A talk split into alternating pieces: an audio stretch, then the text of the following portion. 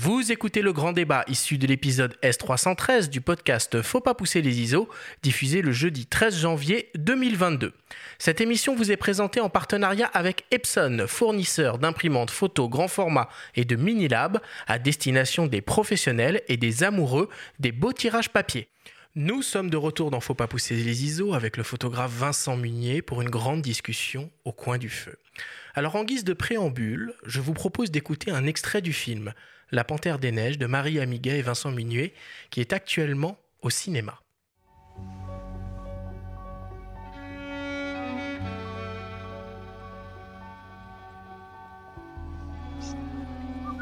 Renard. Renard du Tibet.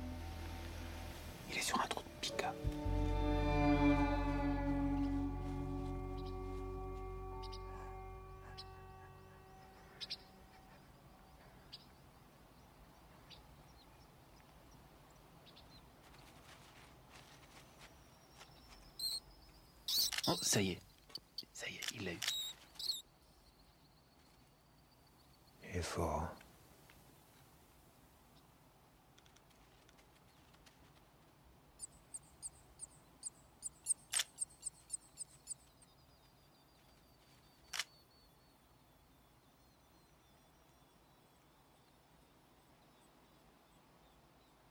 Rencontrer un animal est une jouvence. L'œil capte un scintillement. La bête est une clé, elle ouvre une porte. Derrière, l'incommunicable. Et on entend les, quelques mots euh, de l'écrivain euh, Sylvain Tesson. Alors Vincent, euh, peut-être première question, est-ce que tu peux nous expliquer pourquoi cette panthère des neiges est si importante pour toi? Est-ce que tu as une idée de pourquoi elle a autant de succès auprès du public? Alors, euh, je, pense que, hum, je, bah, comme tous les grands, les, grands félins, sur- probablement, euh, ça, attire. En, en l'occurrence, moi, c'était euh, suite à, des lectures de, récits d'aventuriers, de, récits de naturalistes euh, qui sont allés euh, dans les années 70-80. C'est vraiment, vraiment ça. La Panthère des Neiges, elle était, euh, elle était tardivement photographiée. Elle était filmée par euh, Georges Chaleur dans les années 70. À l'époque, il avait même osé attacher une chèvre vivante pour la tirer, donc euh, il l'avait appâtée. Ce, qui, ce, que, ce que, évidemment, euh, euh, on ne fait plus aujourd'hui, heureusement.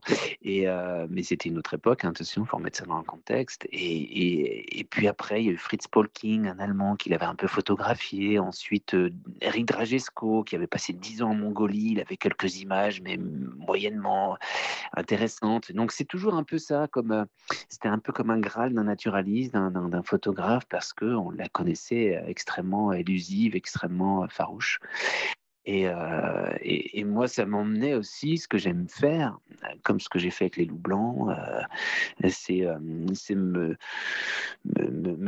lancer un défi à moi-même dans des, lieux assez incroyables, très, très un peu compliqués. Et, puis de marier la photographie, marier l'aventure, marier le dépassement de soi, tout ça j'adore. Donc ça s'est passé un peu comme ça. Et, mais, voilà, après, attention, la panthère, vous avez vu hein, ce, qui, nous plaît dans ce film et ce qu'on a mis en avant. Euh, je crois que la panthère, elle est un peu un, prétexte. hein. et euh, on, a, souhaité terminer ce film avec ce petit rouge-queue de Gundalstadt là, qui, est le dernier plan animalier, dernier plan du film. C'est pour montrer que finalement. euh, bah, tout, est tout, tout, on- on- tout est fascinant. Quoi. Il n'y a pas vraiment une hiérarchie dans, dans, ces animaux, euh, euh, comme le dit Sylvain, là, qu'on, qu'on- qui, qui, nous, qui, nous, qui nous transperce à chaque rencontre. Et vous avez vu le chamanoul, c'est juste incroyable. Il y a aussi une séquence de ces cerfs euh, que j'avais filmé. Là, c'était un voyage où j'étais en solo euh, à, contre-jour. Il faisait moins, moins, moins 20, moins 25 et ils, bramaient, ils étaient surexcités, ils fumaient de tous les côtés avec une lumière à contre-jour. Ces, ces moments-là avec la, avec la musique de Warren, c'est, c'est, c'est, ça fonctionne à merveille, quoi. C'est extraordinaire. Donc voilà, donc c'est un peu hum, en même temps, je, je me contredis, quoi. C'est-à-dire que c'est un animal qui m'a fait aller là-bas, qui, qui, me, qui me fait rêver en effet, mais, mais à l'inverse, même des voyages où je la voyais pas, où j'y restais un mois, euh, et ben ils étaient tout, tout aussi forts que, que, que ceux où je l'ai vu, quoi. Donc euh, donc c'est euh, c'est c'est rigolo, j'aime j'aime ça. Comme là. Peut-être que j'irai voir le Tigre de Sibérie parce que j'en rêve aussi depuis gamin après avoir lu Derzulzala. Et mais j'y vais parce que tout me plaît là-bas, c'est-à-dire la, la, taïga, la forêt, l'aventure, le côté sauvage, le côté difficile de, m'échapper de mon confort et de, vivre sur le terrain comme une bête, comme d'être comme à leur niveau. Ça, ça m'excite fortement, quoi. Et, et puis ces destinations, que sur l'Arctique, le Tibet, la Scandinavie. Euh, euh, alors pourquoi toujours pas, pas, le désert ou rarement en tout cas ça, je sais pas trop pourquoi. Je pense que c'est euh, ça, c'est mon côté un peu vosgien, froid. Tu es t'es allé en Abyssinie, quand même. Tu, tu, avais photographié les. C'est vrai, mais, mais oui, mais tu vois, l'Abyssinie, l'Abyssinie, on est à 4000 mètres, 4500 mètres. c'est aride. C'est aride. C'est les hauts plateaux. Et euh, c'est encore. Euh, alors je ne sais pas trop pour quelle raison. Euh, il y en a, hein, il y a plusieurs hypothèses, mais je suis attiré par ces endroits assez désolés où il y a peu de diversité finalement. En, tout cas, si on, si on, revient à la panthère, c'est vrai ce que tu dis sur les autres espèces. Moi, bon, il y, a, il y, a, des espèces qui nous, qui nous touchent particulièrement dans le film, notamment les yaks, cette espèce de présence un peu mmh. préhistorique comme ça, qui, qui, est fascinante. Et je crois que c'est un animal important pour toi aussi. On voit le, chat de mmh palace, euh, la manière dont, il est filmé d'ailleurs, qui, est, assez euh, saisissante comme ça en, gros plan. Néanmoins, on reste quand même subjugué par la panthère et cette espèce de fantasme de, photographe animalier qu'on rêve peut-être tous d'être un peu parfois quand on est euh, intéressé par la photo. Et est-ce que toi, tu as des idées de, chiffres ou de... C'est quand même un animal qui, est menacé. comme le tigre que tu as cité d'ailleurs, est-ce que tu as des idées de chiffres d'ailleurs, combien il en reste un peu dans le monde ou est-ce que c'est facile d'avoir ce genre d'infos? Oui, alors c'est pas évident parce qu'en effet, elle est, difficile à, comptabiliser.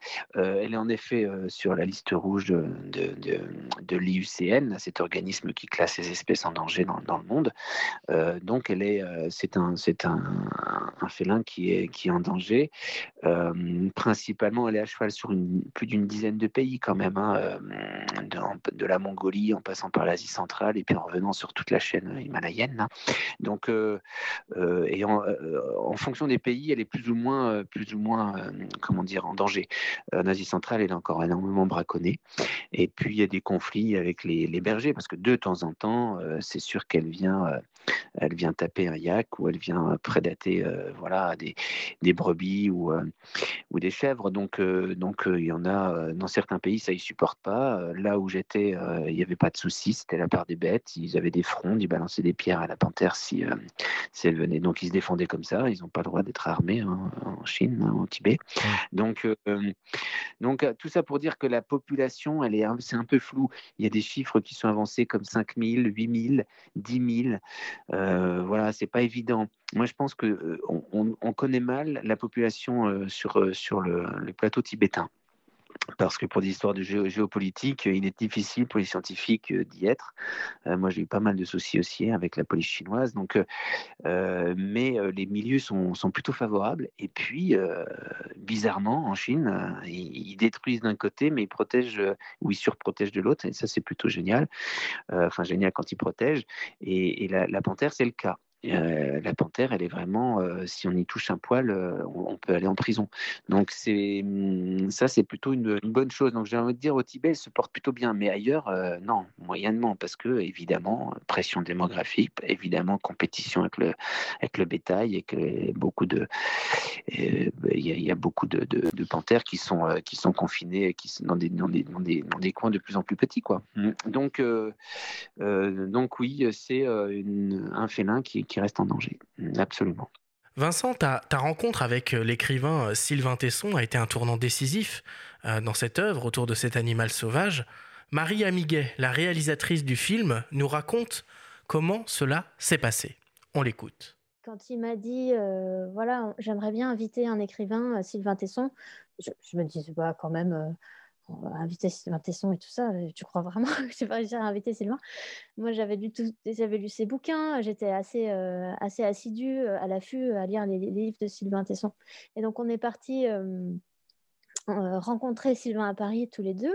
On s'est retrouvés dans un petit bistrot que Sylvain affectionne, autour d'une table, et on, et d'une carte. Et, puis Vincent a commencé à, parler à Sylvain et à, lui demander euh, voilà, écoute, on a ce projet-là. Euh, ça fait 6, 7 voyages que je vais au Tibet. Euh, je cherche la panthère des neiges et j'aimerais t'y emmener. Et en échange de te montrer peut-être la panthère des neiges, c'est un pari un peu osé. Hein, est-ce que toi, tu serais d'accord d'écrire quelques légendes pour mes photos, pour mon livre photo? Et là, Sylvain euh, nous a regardés tous les deux et avec les sourcils en circonflexe et il nous a dit mais donnez-moi une bonne raison de ne pas venir. Alors du coup, euh, Vincent, ta, ta collaboration avec Sylvain est allée au-delà de tes espérances. Oui, oui, oui. Mais il m'avait quand même soumis dans des festivals, on s'était rencontrés avant, soumis l'idée de venir avec moi, de me suivre à l'affût, et à plusieurs reprises. Et, et pour moi, c'était le bon timing. C'était vraiment le bon timing parce que je voulais terminer ces, ces dix années au Tibet avec, avec un livre et un film. Et ce film, je ne le voulais pas animalier parce que j'avais beaucoup filmé les animaux. Et je voulais qu'il y ait un échange, mais pas juste euh, que moi filmer euh, ce qu'on avait fait auparavant avec Laurent Geoffrion en Abyssinie, en effet, et puis en Scandinavie pour, euh, pour Bonne Pioche. Mais, mais là, je voulais élever un peu le débat parce que quand même, je reste que photographe et j'ai du mal à, à, poser vraiment les bons sur, sur des émotions. Donc, donc là, c'était juste idéal de, proposer à Sylvain. Et puis, en effet, je, je ai un peu presque vendu un 100% à la Panthère, même si c'était pas euh, c'était pas vrai. Mais euh, mes voyages précédents, euh, c'était du repérage. J'avais vraiment, je, connaissais les canyons où ça allait, donc je me suis dit, ben voilà, ça peut être. J'avais vraiment ce besoin de de lui pour pour ça, quoi. Je me dis, mais ça va être fabuleux d'avoir en effet ces textes pour pour mon livre. Et puis et puis ce film terminé, c'est juste génial. Ce qui n'était pas du tout prévu, c'était ce récit chez Gallimard. et puis ce prix Renaudot qu'il a eu et ce succès euh, de, son livre. Mais ce qui, ce qui m'étonne guère parce que il a, il a un talent fou. Mais euh, mais voilà, ça, c'était pas prévu. Là, on était à l'affût, euh, on était peut-être le huitième jour ou dixième jour, je sais plus, là-haut. et derrière un, un, rocher, on était à l'affût à la panthère. Il me dit, écoute, Vincent, euh, je ne peux pas me contenter juste de quelques légendes dans ton livre photo. J'ai une super histoire, c'est passionnant. Est-ce que, tu m'autorises à proposer à Gallimard euh, un, récit de, notre aventure? Et je lui dis, bah, évidemment. Donc ça, c'était pas prévu son récit. je dis, évidemment. Et donc, euh, donc lui a été plus rapide que, Marie et moi. et il l'a sorti, sorti avant. Et, voilà, finalement, ce, récit, c'est un peu le, le tournage, quoi. Il faut quand même lire les deux ouvrages qui sont édités chez toi par Kobalan. Il y a notamment Les Carnets d'affût que moi je trouve euh, très très réussi, où il y a une sorte de making-of en fait. Du... Finalement, quand on a vu le film ou quand on a lu le livre euh, qui est auréolé du, du prix Renaudot, euh, on voit un petit peu toute l'aventure, on vous suit les uns les autres, Léopold, Marie, Sylvain et toi. N'empêche que quand tu convies Sylvain comme ça sur le terrain, toi qui à la base est très solitaire, tu es dans une aventure finalement collective et médiatique puisque bon, c'est quelqu'un, euh, au-delà de son talent, qui est aussi euh, devenu euh, quelqu'un de, très médiatique, mhm. malgré lui, hein, bien sûr. comment toi, tu vis ça sur le terrain même si tu vas de plus en plus aussi vers la vidéo qui requiert l'assistance d'autres personnes, alors qu'en photo tu peux rester solitaire, comment toi personnellement tu vis ça sur le terrain? Oui, bah là, moi je m'étais un peu conditionné parce qu'on partait vraiment. Là, il y avait zéro photo. Hein, tous les trois derniers séjours, c'était même avant, quand je partais en solo, c'était vraiment que vidéo, principalement. Et, et, j'avais commencé, en effet, comme tu le dis, hein, en vidéo, tout seul, c'est moins évident. J'en ai fait un peu tout seul, mais après, il y a Léopold qui est venu m'aider. J'ai pris aussi un copain naturaliste. Enfin bref, je me suis entouré. On était soit deux ou soit une fois, on était trois même. Et, pour le voyage avec Sylvain, où là vraiment on, terminait ce, projet film, euh, là j'étais un peu, euh, oui, c'était, euh, on était quatre et j'étais un peu angoissé. Je savais pas, j'avais jamais fait de terrain avec lui. on s'était juste croisés dans les festivals de films, d'aventure, et je savais pas comment ça allait se passer. Et puis c'est quand même quelqu'un qui a, qui a un charisme, une aura, enfin voilà.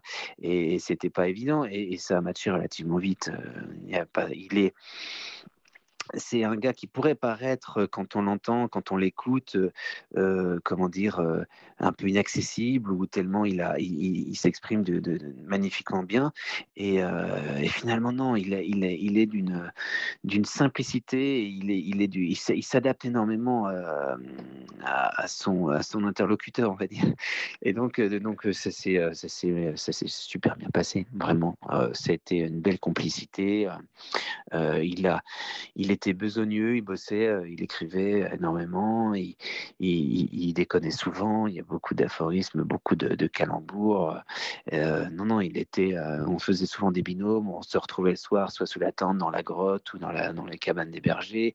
Et, c'était, on était exténué évidemment, mais, mais vraiment aucune tension, aucune tension. Déjà avec Léo, aucune, parce que Léo, c'est un mec aussi que, que je connais depuis dix ans. Hein. Il, il, fait mes tirages, il m'assiste tout, ce qui est technique informatique, c'est un peu euh, le couteau suisse. Il est, il est extraordinaire. Dans, dans, Je crois que son dit dans le livre, on a toujours besoin d'un philosophe euh, en voyage. Oui, en, plus, il est, en plus, il est, en plus, il est, il est, il est philosophe et mais il est aussi, il a ce côté un peu geek et moi, la technique, ça m'amuse, ça me fatigue. Donc euh, là, il me supplie. Enfin, et là, j'étais trop, j'étais vraiment heureux de cette de l'avoir sorti du bureau finalement parce qu'il de lui avoir proposé ça parce que je ne connaissais pas sur le terrain. Comment est-ce qu'il allait réagir à, des températures de moins 35 à 5000 mètres d'altitude?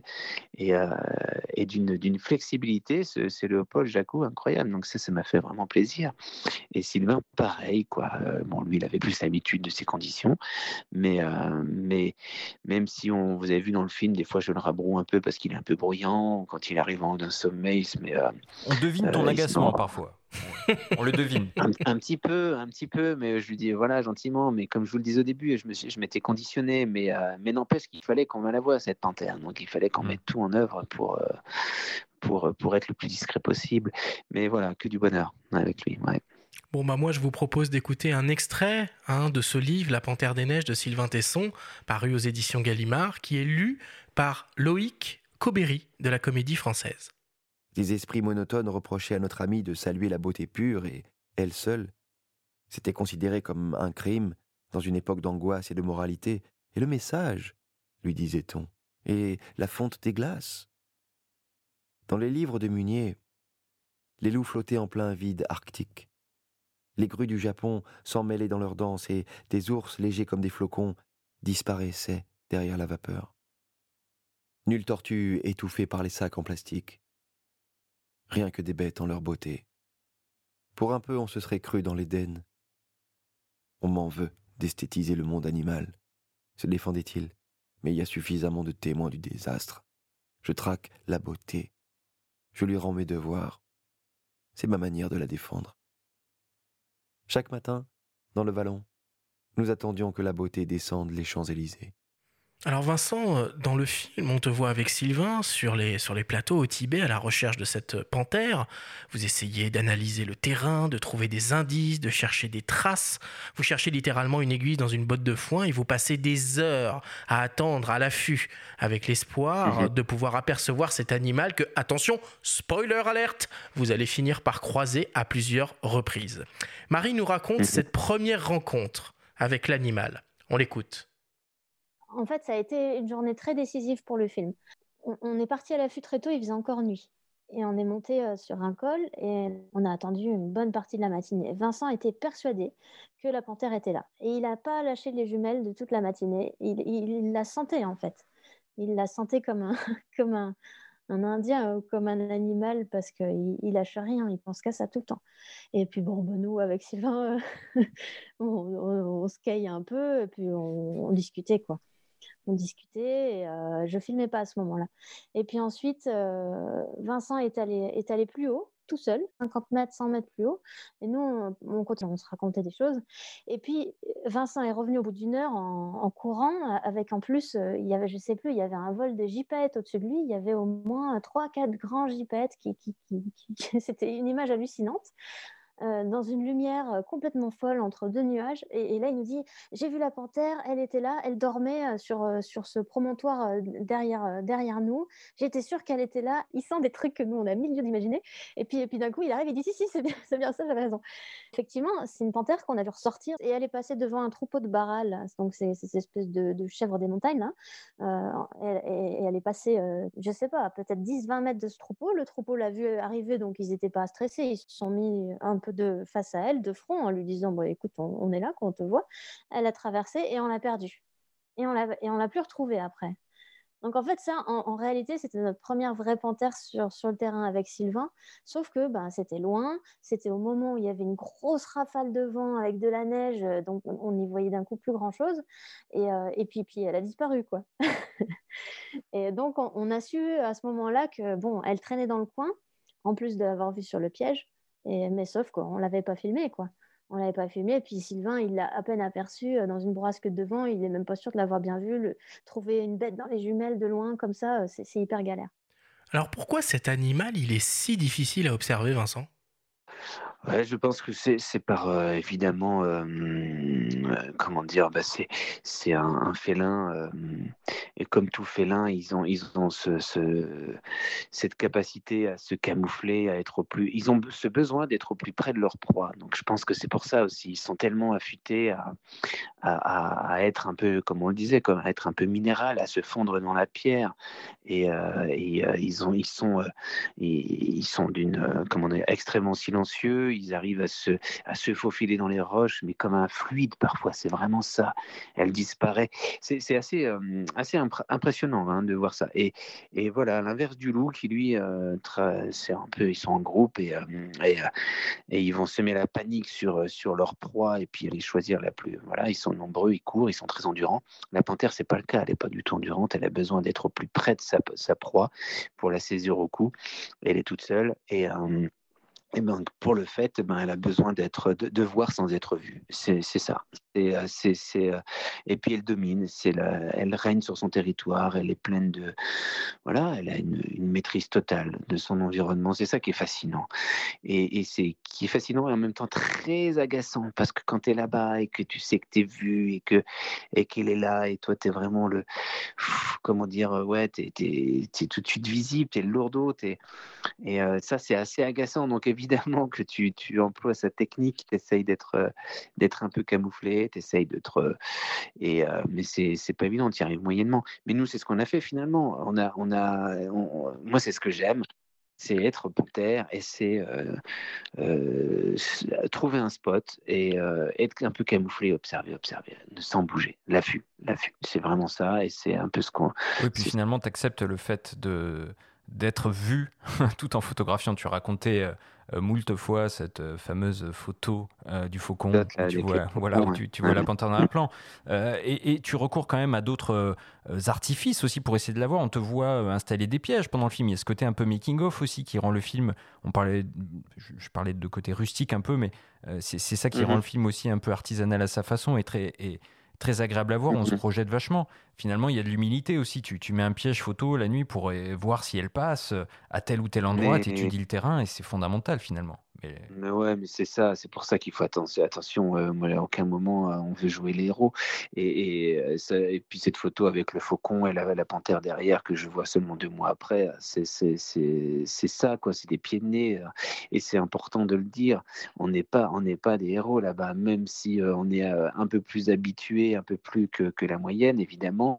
Mais, mais quand même, non, non, c'est vraiment mettre en avant. C'est vraiment, c'est ce qu'on a mis. Moi, je, tenais à cette phrase de fin, quoi. C'est un hommage à toutes ces bêtes, quoi. Un, hommage à toutes ces bêtes que l'on ignore et à qui euh, à qui on fait beaucoup de mal indirectement ou directement et, euh, et qui et, dont on dépend, quoi. C'est vraiment ça, dont on dépend. Donc c'est ça. Et nous, on est là, voilà. Et en effet, tu, as raison. On emploie des pièges photos. J'ai recours à cette technique qui m'aide bien. Euh, on a bon désormais, il y a même des jumelles thermiques qui existent. En l'occurrence, j'en avais pas à l'époque, mais maintenant ça devient un peu plus facile. qui détectent les chaleurs. Donc on, a, il y a, des, il y a des moyens qui nous permettent, qui nous aident énormément parce qu'on en a besoin. C'est triste, quoi. On est... Et on précise pour les auditeurs peut-être, on précise rapidement pour les auditeurs peut-être non, non aguerris qu'il s'agit de, de, pièges, on va dire vidéo. Hein. On parle pas d'un. voilà, c'est des, des, pièges photo évidemment, mais ça c'est ce qu'on utilise depuis depuis longtemps. Moi j'utilise ça depuis une quinzaine d'années déjà pour le lynx ici. Et, euh, et en effet, c'est vrai que c'est chouette de, de voir euh, ce, qui, ce qui passe. On apprend un peu mieux. Euh, mais, mais voilà, c'est comment dire, oui, on a, on a quand même pas, voilà, on n'a pas trop de et euh, par rapport à toutes ces bêtes. Donc, comme tu le disais, c'est toujours euh, ce, ce, sentiment d'humilité qui est fort, qui est nécessaire, et vraiment, vraiment là-bas, qui est nécessaire. Pareil avec les ours, hein, vous avez vu cette séquence avec ces ours. Euh, moi, je, le répète souvent, mais d'être dans, dans ces montagnes-là et de pas être le maître, de pas, tu vois, gérer, maîtriser, enfin, ne pas et ça fait, ça fait un bien fou quoi, de se sentir proie, de se sentir vulnérable et sans toujours mettre l'accent sur les, bêtes qui, nous terrorisent, parce que ça on aime bien, les attaques d'animaux sauvages.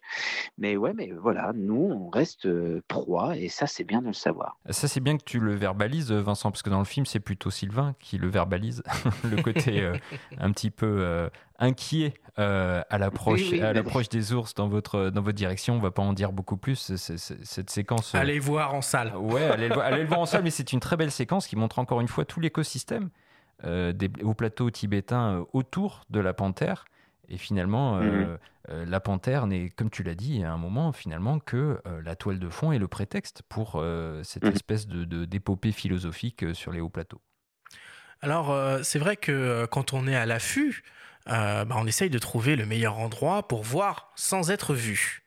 Alors à 1, c'est déjà pas facile, mais à 4, ça l'est encore moins.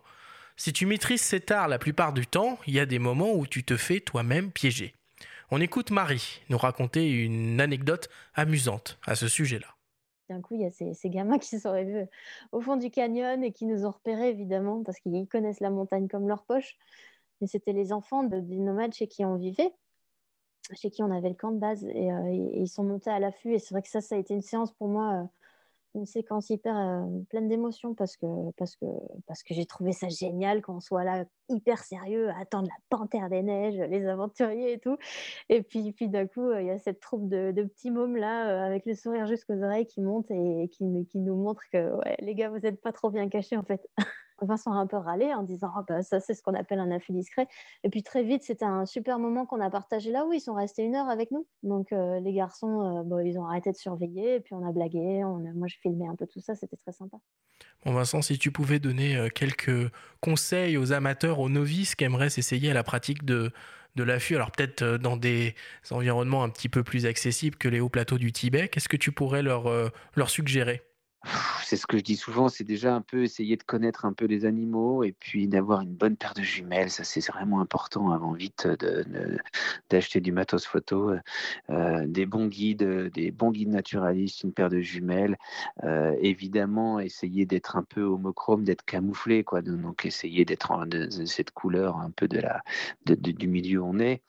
Et, euh, et puis, et puis la patience, l'école de, voilà, c'est un peu aussi un l'éloge de la patience, se poser et, que, rien n'est rien n'est sûr, même si parfois, j'avoue, hein, euh, quand euh, on s'arrache les yeux pendant 8 heures euh, par jour et ça dure pendant 8-10 jours ou rien, on sait qu'elle est là parce qu'elle a une proie ou alors on l'a aperçue rapidement de manière fugace, enfin voilà, au crépuscule, on sait que et, et, puis non, rien, rien, rien. Donc parfois il y a, ouais, il y a une lassitude c'est ça qui est bien, des fois, en d'être deux, euh, on se remotive parce qu'il y a vraiment. Marie, elle, le dit là, hein, euh, que je suis un peu fou furieux, mais, mais c'est sûr que un peu comme tout passionné, on est, on est complètement obstiné, on est, on est possédé, et c'est mon cas. Donc, donc euh, j'ai de l'endurance dans l'observation et, dans, et dans, dans, le fait de durer longtemps euh, euh, sans, en, oubliant un peu le, le, froid et, et, les douleurs. Mais, ouais, Tesson, d'ailleurs, il, te raille un petit peu dans le film en te t'interpellant, en te demandant euh, euh, si tu n'as pas une vie intérieure d'une richesse qui te fait oublier finalement le froid et les heures qui passent. Oui, oui, oui, oui, oui, oui, me demande si. Mais euh, oui, mais après, moi, je pense que ceux qui connaissent un peu cette activité euh, euh, comprennent, comprennent vraiment que non, finalement, non, il n'y a aucun moment, c'est très rare que, en tout cas, pas des idées sombres, pas des, pas, pas l'ennui, parce que vous avez vu, hein, bon, je, suis en effet, tous mes sens sont en éveil, donc le moindre petit croissement d'un corbeau, je suis attentif, le moindre petit, petit passereau qui passe, moi, je tu chantes avec les loups aussi je me nourris de tout ça, quoi. Et les loups, évidemment. Euh, euh, et donc, euh, oui, oui, donc, en fait, non, non, il n'y a aucun ennui. Mais ça, ça c'est vrai que du jour au lendemain, comme ça, il y, a un tel décalage. Moi, j'ai quand même grandi avec la forêt à côté de chez moi et j'étais toujours forêt en, en, forêt pour faire des affûts. Donc, c'est quand même une histoire assez singulière. Et tout le monde n'a pas ce, ce, chemin de vie. Donc, du jour au lendemain, dire, voilà, je je vais à l'affût euh, et je reste pendant des jours sans bouger dans, dans, des conditions un peu sévères, bah évidemment que ça va être compliqué. quoi. Euh, c'est pas possible. Il faut le faire un petit peu euh, euh, de manière progressive. Et, et, puis pas tout de suite. Nous, on est contents parce que ce film, en tout cas, à la fin, les gens, ils n'ont pas qu'une envie, c'est tout de suite de s'attaquer à la panthère. Et tant mieux. Euh, et ça donne pas, que ça donne pas envie de vraiment tout de suite d'aller voir la, Panthère des Neiges, parce que ça, c'est une, c'est pour moi, c'est une consécration, c'est un chemin de vie qui a été sur sur plus de dix ans, mais même plus, j'ai envie de dire, parce que même toute l'expérience que j'ai pu acquérir euh, avant sur d'autres espèces dans d'autres pays m'ont aidé euh, pour la panthère. Donc, donc voilà, et, je trouve que c'est bien. Des fois, je suis, je peux être euh, un peu agacé par des gens euh, qui euh, disent ah ben voilà bon là je vais aller faire la panthère. Je vais donc je, je, je, paye un guide et on, me montre et, ça on rentre on rentre vraiment dans la consommation aussi de, de, et on n'y échappe pas et ça je trouve ça un peu dommage parce que ce qui est génial c'est d'y aller tout doucement et de commencer avec les mésanges derrière chez nous avec des renards et puis petit à petit peut-être au fur et à mesure des années aller aller euh, se lancer un défi comme une bête comme ça, mais, mais, mais pas consommer, quoi. Pas en deux semaines, euh, euh, tout frais payé, 100% garanti, quoi. Alors Vincent, dans ton film, on est évidemment émerveillé par les images, mais aussi par le son, le son de la nature, particulièrement bien retranscrit, mais aussi par la musique du film. Alors on peut dire que tu n'as pas fait les choses à moitié, puisque tu as travaillé avec Warren Ellis, compagnon de route de Nick Cave and the Bad Seeds, on l'écoute nous raconter la genèse de votre relation et de cette collaboration. Ouais, génial. On a discuté, j'ai dit, écoute, euh, je peux faire euh, peut-être le moitié de musique pour le film. Et il reste parce qu'ils avaient fait un montage avec euh, musique de moi et Nick. Et j'ai dit, bon, bah, avec le reste, je, peux te donner gratuitement. Et en fait, j'ai réservé cinq jours dans le studio j'ai travaillé 10 heures du matin jusqu'à 3 heures du matin. Ce temps-là, j'ai décidé, si c'était possible, de faire un BO original pour le film. Nick, il est venu pour un jour, il a resté trois ou quatre. On était tous euh, très émus par le, documentaire. En même temps, je dois dire aussi que ce rencontrant, de, rencontrer Vincent fait une ouverture dans mon cœur que je ne savais pas ça existait pendant l'enregistrement, j'ai adopté une panthère du neige. Une amie m'a contacté disant Tu peux faire mieux que ça, que WWF. J'ai fondé un parc pour les animaux à Sumatra. J'ai parlé avec Vincent euh, de ce parc pendant l'idée était vraiment dans l'air. Et pour moi, le parc, Vincent, le film, tout est lié. Pour Vincent, c'est bizarre, on, a passé un moment ensemble à Caen mais euh, qu'est-ce que j'aime ce mec? Je vais, dire que le, film est magnifique, euh, l'équipe est magnifique, Marie, Sylvain, de composer la musique pour ce film, c'était un vrai honneur. Je crois pour moi c'est le plus beau film, film que j'ai jamais vu sur les animaux. C'est sauvage, ce côté les animaux sont fiers, ils sont, ils sont, ils sont réels, ils sont, c'est, moi, j'ai jamais vu un documentaire comme ça. C'est une de la, plus belle expérience que j'ai eue en, composant la musique pour un film. L'image et le, le, qu'est-ce que ça raconte, c'est, ouais, fabuleux. Ouais, Vincent, on parle de petits films rustiques, artisanaux. Enfin, il y a quand même Warren Ellis à la baguette, qui est un des plus grands compositeurs de, de, de films. Euh, je sais pas, moi, je l'imaginais un peu comme Neil Young devant les images de, de Deadman pendant qu'il composait. Enfin, c'est fabuleux, quoi. Et, toi, comment tu, tu accueilles ce, ce témoignage-là En plus, l'influence que tu as eue sur lui, puisqu'il a fondé donc un sanctuaire, un sanctuaire pour les animaux à, à Sumatra.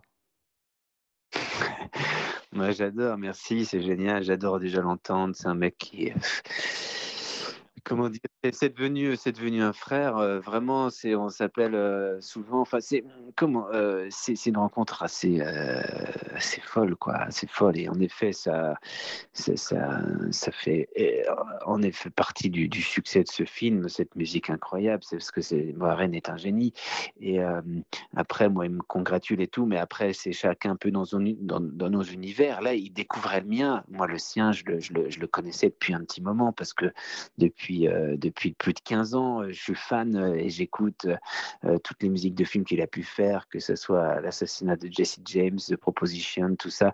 Et c'était dans ma playlist et c'était souvent dans mes musiques témoins de films, ce qui était le cas là, en l'occurrence. Donc, et après d'avoir rencontré ces, génies-là, que Nick arrive avec sa voix complètement hallucinante, et puis ce, rapport humain qu'il y a eu entre entre Warren et, et, puis nous. Enfin, c'était, c'est d'une puissance, c'est même difficile à décrire, si vous voulez. C'est, tout se fait tout se fait par, par, par, chimie, par onde, par vibration, vraiment. il y encore, on était il n'y a pas si longtemps ensemble sur la France Culture et, il avait du mal à décrire comment il faisait sa musique. Et, mais en fait, il n'y a pas besoin et c'est dur, il n'y a pas de mots. C'est comme, et, c'est comme un peu dans, comme dans les photos, même si moi je sais pas du tout du génie parce que lui, il, compose, c'est quelque chose, c'est quelque chose qui, crée, alors que moi j'interprète, je, je, fiche des choses qui. Mais, mais, mais n'empêche que il y a des fois, on n'a pas de mots pour décrire les choses. Et dans, dans, dans la manière dont on a travaillé là, c'était ça. C'était, on a, on a échangé, mais on parlait de tout et de rien. C'était très philosophique sur sur la vie, et, mais il comprenait tout de suite, quoi, tout de suite cette intelligence de de, de, cette, cette subtilité dans la recherche du son qu'il fallait. C'était que du bonheur, du bonheur. Franchement, c'était extraordinaire. Et encore plus, comme tu dis, euh, qui, euh, soit saisi par, euh, par cette cause animale, alors que lui, c'est pas du tout son univers. Il découvre ça et qui s'engage. Ou Ellis Park, là, ce qu'il a créé au Sumatra, c'est juste génial. Nous, Kobalan, on est devenus partenaires aussi, donc c'est une super aventure. des centres de soins d'animaux maltraités, des macaques, des, des, des, des, attelles, enfin tous les animaux de là-bas, des éléphants. Il a grandi ils font une clinique pour ces. Donc c'est vraiment, euh, je trouve que ce projet Panthère, ça, tout s'est fait, même s'il y a eu des difficultés, évidemment. On a galéré au montage, euh, il y a plein des, moments de galère, mais, mais ce qui est normal, c'est euh, une lutte, mais, mais en même temps, tout, tout s'est bien aligné, quoi, petit à petit jusqu'à ce, point final qui est qui est bah, leur musique et puis cette chanson de générique. Et là, on en était content et moi, je, je, tremblais. Je voulais vraiment pas que les gens partent, quoi. Il fallait qu'ils écoutent la musique de, de et cette voix de, de Nick Cave jusqu'à la fin parce que elle, vient, elle, résonne au plus profond de nous, quoi. Elle vient nous réveiller des choses. Par, par cette voix, ce qu'elle dit, on, we are not alone, quoi. On n'est pas seul, les gars. Ça fait un moment, il faut qu'on se réveille. On n'est pas tout seul. Arrêtons de courir comme des tarés. Euh, ralentissons et observons et, nous, et, euh, regardons la beauté de ceux qui sont là depuis des années, depuis des, milliers d'années et qu'on des milliards d'années. Enfin, tu vois, et c'est, ça nous dit plein de choses. Mais, mais c'est tout à fait personnel. Chacun après l'interprète différemment. Mais euh, donc voilà, tout ça pour dire que on était, on a eu cette chance de travailler avec ces deux génies. Et, puis, bah, merci pour ce témoignage, c'est génial. J'adore l'écouter, Warren. J'adore. Bon, bah, on, va clore, euh, on va clore cette discussion là-dessus. Alors, d'habitude, Vincent, on termine toujours l'émission avec un, avec un débrief et un quiz avec des questions de nos auditeurs. Mais cette semaine, on te propose plutôt un autre type d'expérience.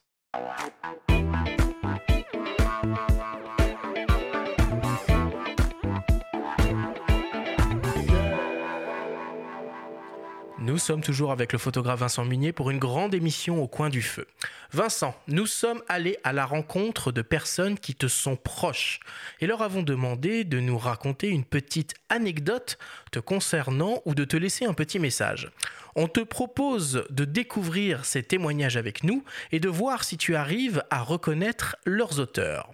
Est-ce que tu as bien compris? Oui, oui, très bien. très bien. On commence par le premier témoignage il y a quelques années, euh, j'ai donc commis un, roman qui est un, récit euh, profondément, une fiction profondément euh, écolo dans, ses valeurs, qui est un roman d'ailleurs qui est préfacé par Cyril Dion. Et ce roman qui est totalement une fiction qui se passe dans la vallée de la Clarée, donc à, à Nevache, donc dans une vallée où mon cœur bat particulièrement fort. À un moment, mon héroïne qui s'appelle Anna, qui essaye de, se, de retrouver son chemin, qui est un peu, un peu paumé et qui essaye de retrouver son chemin au sens figuré du terme et qui adore la montagne, se retrouve à gravir euh, voilà, une, une voie d'escalade sur les falaises qui sont ces falaises euh, proches des écrins.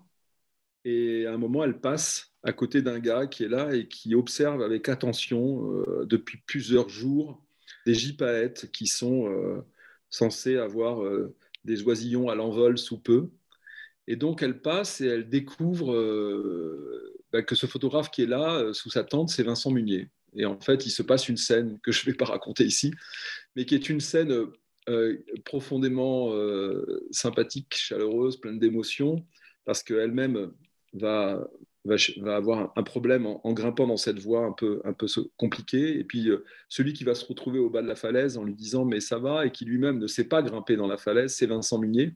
Et donc, il y a un petit moment assez intime entre les deux personnages.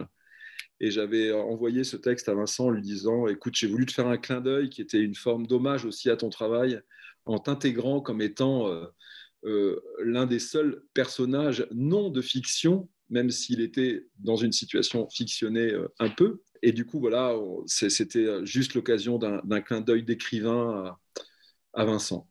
Donc, j'ai beaucoup d'affection pour lui. Alors Vincent, tu reconnais?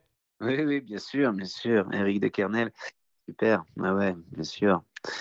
Ouais, qui, euh, qui, est, qui est aussi très engagé hein, et qui, qui euh, dans, dans, la protection de la nature, en, plus de, de, son, son talent d'écrivain. Et euh, non, mais ça fait plaisir, hein, évidemment. Il, a, il, dirige Terre Sauvage depuis des années hein, et on se connaît depuis longtemps, génial. Et là, il fait référence à l'ouvrage Mon cœur contre la terre mon cœur contre la terre. Et on peut aussi euh, lire actuellement en librairie Les Jardins de Zagarande chez Flammarion. Allez, on continue avec un second témoignage. Vincent, alors, euh, donc je suis désolé, mais je vais, j'ai une petite anecdote à ton sujet. Euh, on va découvrir que, en fait, lorsque tu étais jeune photographe, tu devais avoir à peu près 14 ans, tu étais vraiment prêt à tout euh, pour réussir la meilleure photo, très déterminé. Alors, on était en Écosse en voyage avec euh, tes parents et ton frère, et puis on trouve un super coin avec un plongeon catamaran sur un petit plan d'eau. Et on se dit, euh, super plan pour faire des photos. Et juste après, on rencontre un, ami photographe originaire de notre région, et bah, lui, on lui raconte un petit peu, on, lui, on partage l'information. Et puis il nous demande si le lendemain, il peut aller faire un affût. Alors, on n'ose pas refuser, évidemment. Et euh, on se quitte. Et puis dans la journée, euh, puis le soir, on voit que Vincent, tu étais un peu euh, contrarié. Et tu nous dis, mais vous vous rendez pas compte, on va le laisser tout seul à l'affût, là, on ne sera pas avec lui et il va peut-être faire des super photos, des super images et nous, on ne sera pas avec. Ah là là là là. Alors qu'est-ce qu'on pouvait faire? Et en fait, cet été, c'était en 1990 et en Écosse, c'était incroyable. Il y avait du soleil tous les jours. On s'est dit, bah, il faudrait qu'il pleuve, quoi. Et puis on s'est dit, bah, allons-y. Euh, on va faire la danse de la pluie. Alors, on y va. Je crois qu'on avait fait un petit feu le soir. Alors, euh, on tourne autour du feu et on fait la danse de la pluie. Et puis, euh, en fait, ben, ça a marché. Le lendemain matin, le, grand, le grand déluge, un temps affreux. Et bien, on était tout contents. Et puis, a marché. Et puis quelques jours, euh, quelques jours plus tard, on, retrouve notre ami et puis on lui demande alors qu'est-ce qui s'est passé euh, Tu fait des, belles photos. Et, il dit écoutez, c'est pas de chance quand même ici, il y a plus, j'ai rien pu faire. Il était complètement dépité quoi. Ben alors, on avait réussi notre coup et puis. Euh, ben nous, on rigolait dans nos moustaches. Quoi. en fait, donc, ce que je vous ai raconté là, c'est une histoire véridique. Hein. Vincent, tu pourras, tu pourras attester, confirmer. Par contre, la seule chose qui n'est pas vraiment réelle, c'est que Vincent n'est pas du tout le, personnage impitoyable qu'on pourrait croire qui voudrait écarter les concurrents. Voilà, c'est Vincent, c'est un chic type et je suis content de te, te rappeler cette petite histoire qu'on a vécue ensemble. J'ai une autre petite question subsidiaire. Ben, ça va suivre, l'histoire suivra.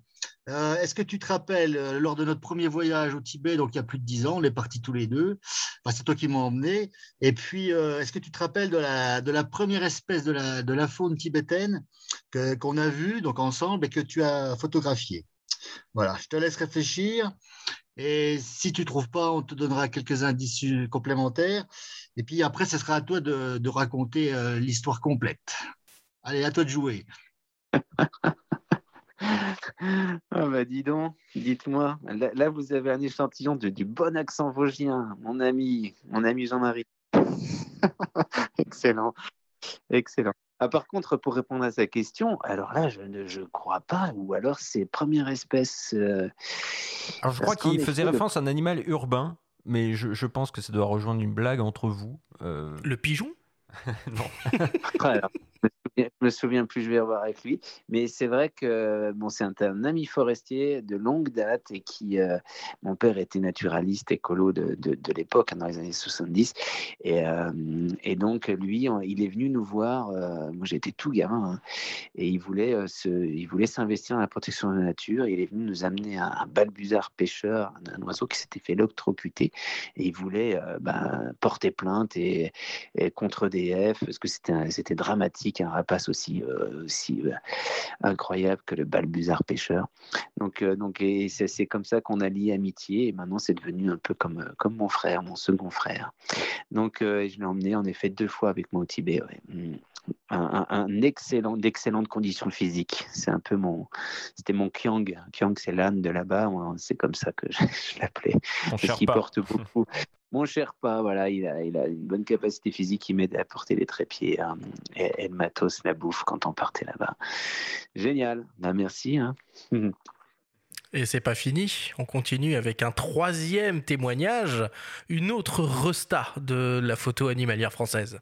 Il y a beaucoup de photographes qui photographient la beauté de la nature ou d'autres euh, qui nous montrent les horreurs de la nature. Et tout ça, on nous dit que ça a valeur de témoignage. Mais je sais aussi, parce que je partage cette idée et ce, sentiment, que ton moteur qui te pousse à aller faire ces photos, c'est, c'est pas forcément la volonté de témoigner. En tout cas, c'est pas cela qui t'a poussé sans doute à tes débuts.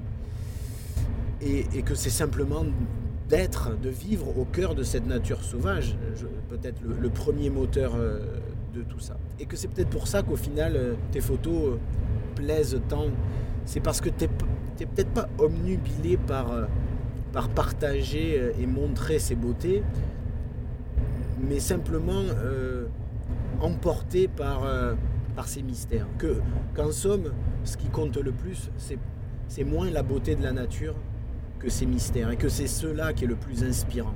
Et que peut-être, euh, même si c'est moins concret, euh, c'est cela que l'on voit sur tes photos, les mystères. Alors j'en viens du coup à ma, à ma question. Est-ce qu'il t'est arrivé déjà, une fois dans ta vie, de renoncer à faire une photo pour précisément faire durer plus longtemps le mystère ou entretenir ce mystère? on, voyage avec vos témoignages, là. on est dans le sud. Là, on l'a avec Laurent Balesta, hein, le, euh, grand photographe. Laurent Balesta, évidemment. Ouais, non, mais ça fait plaisir d'entendre. Et puis, je crois que on a quand même fait trois mois ensemble en Antarctique. Euh, on se, on se connaît bien, on a beaucoup de respect mutuel pour, euh, pour nos travaux. Et, et, oui, oui, c'est vraiment, c'est vraiment un, un, ami et lui aussi un, possédé dans, dans, son domaine, évidemment. Et je pense qu'il a raison, parce que souvent on dit voilà on va faire euh, voilà c'est on fait ces images pour euh, pour voilà on se on se on se lance un dé, enfin comment dire euh, défendre une cause et tout. Oui c'est sûr. Mais mais avant tout je pense que lui il est un peu dans le même dans le même schéma. C'est notre vie quoi. On est tombé dedans étant gamin et, et on peut pas faire autrement. Et et la photo on la fait pas obligatoirement pour les autres. En tout cas, moi, non, il a raison. Euh, c'est un peu égoïste, hein, mais évidemment que je suis ravi parce que de, la partager, encore plus quand on, a des retours, comme on le disait au début d'émission, avec des retours assez incroyables par rapport aux spectateurs aux gens qui regardent nos images.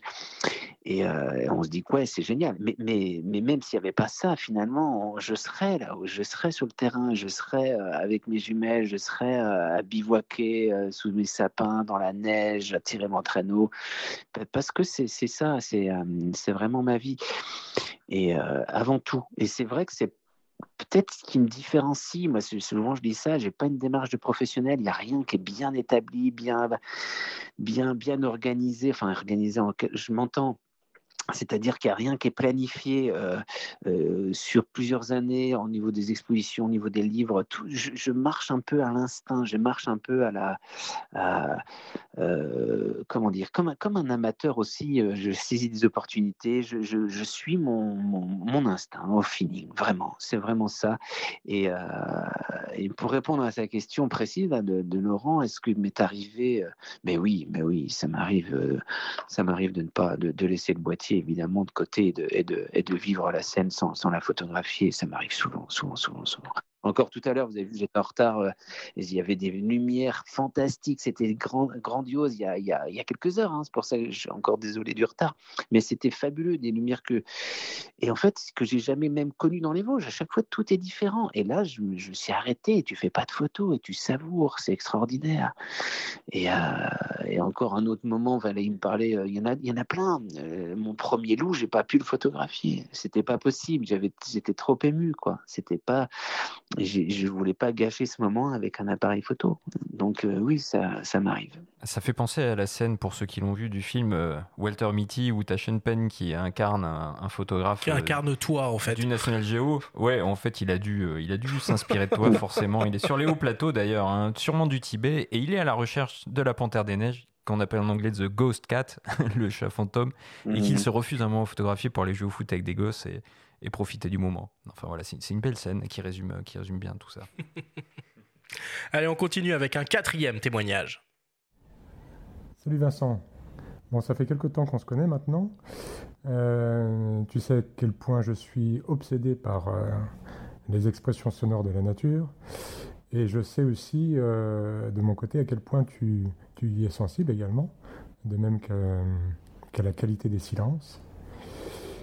Et donc ma question, euh, forcément, est en lien avec ça, tu imagines bien. Euh, tu nous as souvent raconté euh, ta première grande émotion avec un appareil photo dans la nature, quand tu étais enfant. Mais est-ce que tu te souviens de ta première grande émotion liée à un son dans la nature?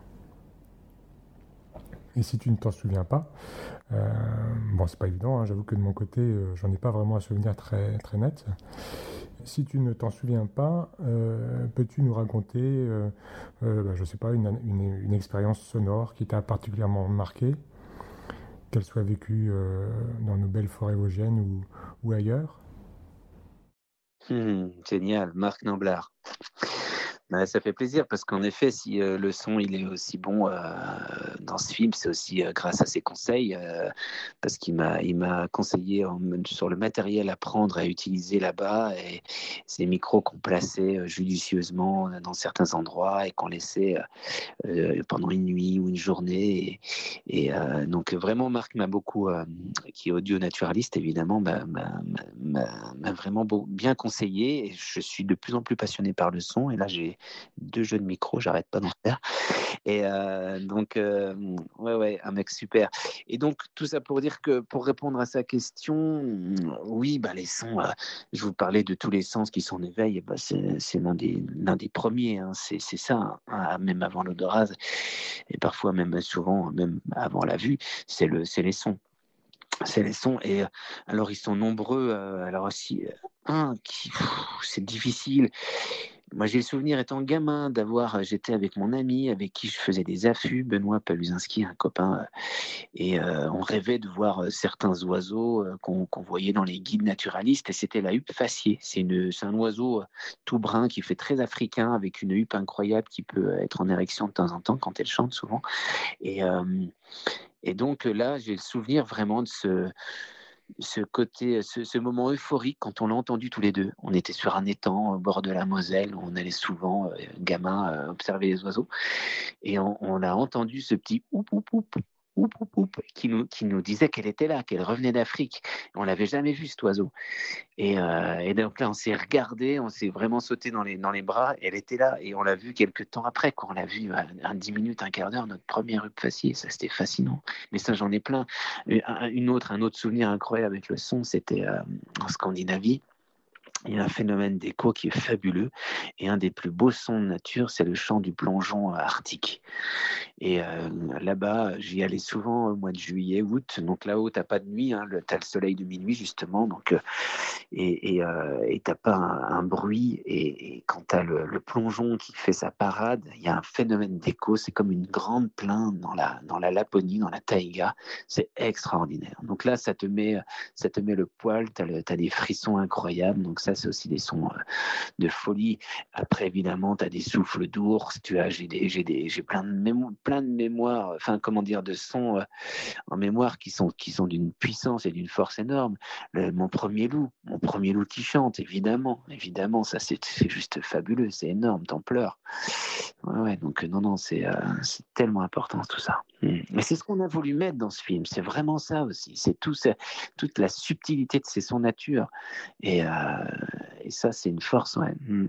Et à lire et écouter La Nuit du Cerf, que tu as réalisé avec Marc Namblard euh, aux éditions euh, Kobalan. Allez, on continue avec un avant-dernier témoignage d'un ami du podcast Faut pas pousser les ISO. J'ai une immense admiration pour mon cher ami Vincent. Tout d'abord, euh, sur le plan photographique, ce sont des images absolument merveilleuses euh, qui inspirent, qui, dans lesquelles le regard se perd, que des images dont on peut s'imprégner pendant longtemps, qui transforment votre regard de photographe, votre vision du monde, et qui redonnent confiance dans la beauté hein, de la part sauvage du monde, la beauté de la nature, la beauté de l'être humain qui regarde cette nature et aussi une profonde admiration pour Vincent en tant que personne, sa, ses qualités humaines, sa modestie, sa gentillesse, euh, son amitié des, plus fiables, et donc autant de qualités éminemment appréciables. J'ai passé d'excellents moments avec Vincent sa, dans sa retraite montagnarde des Vosges. Euh, nous avons, j'ai participé euh, à l'exposition dans la forêt, les Sentiers des Vosges, du toit des Vosges au toit du monde, de l'Himalaya. Et nous avons fait une mémorable excursion un matin très tôt avant l'aube dans deux montgolfières, dont l'une pilotée par son papa, qui lui a appris aussi la photographie, lui a donné le goût de la nature sauvage et qui s'est terminé par un épisode assez cocasse. Nous avons atterri donc un dimanche matin vers 8 heures sur la place d'un tout petit village. Les gens qui ouvraient les volets étaient absolument stupéfiés de voir cette montgolfière devant, sous leurs fenêtres. Donc d'excellents moments et j'espère qu'ils se renouvelleront. Et encore une fois, toute mon amitié et mon admiration à Vincent. Bah, Mathieu Ricard, évidemment, c'est touchant, merci. Hein. Ouais, c'est touchant. Bah, écoutez, Mathieu, à chaque fois que voilà qu'on se, qu'on se revoit et c'est des grandes embrassades, c'est euh, quel, sourire et quel, euh, quel, apaisement quand on le rencontre. Et puis, euh, il, a ce, regard toujours de l'éternel gamin. Je trouve ça vraiment génial. Il est super enthousiaste, il est passionné devant plein de choses. Il s'émerveille aussi devant des, choses toutes simples. Et ça, c'est tellement beau et ça manque tellement. Et euh, ça, je pense que c'est par c'est de sa force et grâce à aussi à, son travail, à sa, spiritualité, bien sûr. Mais c'est de, de, rester merveilleux en permanence. C'est son credo à, Mathieu. Et il a raison, il a raison. On a besoin de ça. On en, manque cruellement de, de, de, de, de, cet émerveillement qui, euh, qui, nous, qui nous nourrit. Donc, euh, bah oui, merci, merci. Et puis, euh, voilà, on parle de photos avec lui, c'est pareil. Il est c'est quel enthousiasme. Hein. C'est il, est, il, est, il est vraiment passionnant. On a, on a ce projet de, de, faire un peu de terre ensemble. On aimerait bien, même si on, les voyages se, réduisent en ce moment. Mais on a, on, a, on a ce projet. quoi. On aimerait être sur le terrain. Euh, pourquoi pas dans son ermitage là-bas en, Népal. On va voir. Ben, merci en tout cas. Allez, et un petit dernier pour la route.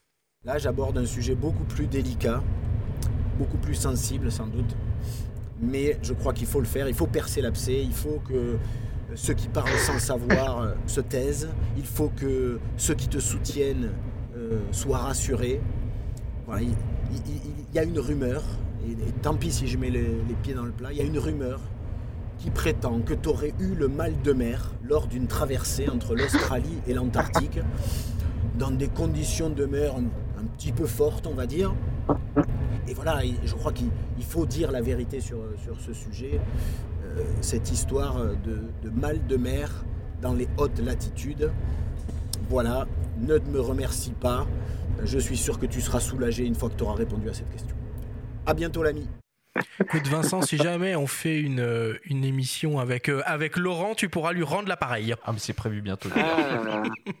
Ah, ah, le filou, tout ça parce que, en effet, c'est vrai que j'ai fait la bêtise, la bêtise surtout quand on, était une équipe de 11 mecs hein, sur le bateau, 11 euh, jours dans une tempête pas possible, mais le premier jour, j'ai mis mon patch, et euh, j'ai mis un patch, et j'ai été la risée de l'équipe des plongeurs, là, mais je l'ai enlevé le lendemain, et tout s'est bien passé, mais, mais quelle erreur Et voilà, donc maintenant, ça va me... c'est un filou, ce Balesta. En tout cas, merci beaucoup Vincent pour toutes bah, tes réactions. Merci à vous en tout cas pour ces, ces chouettes témoignages. Vraiment, c'est très sympathique de votre part. Merci.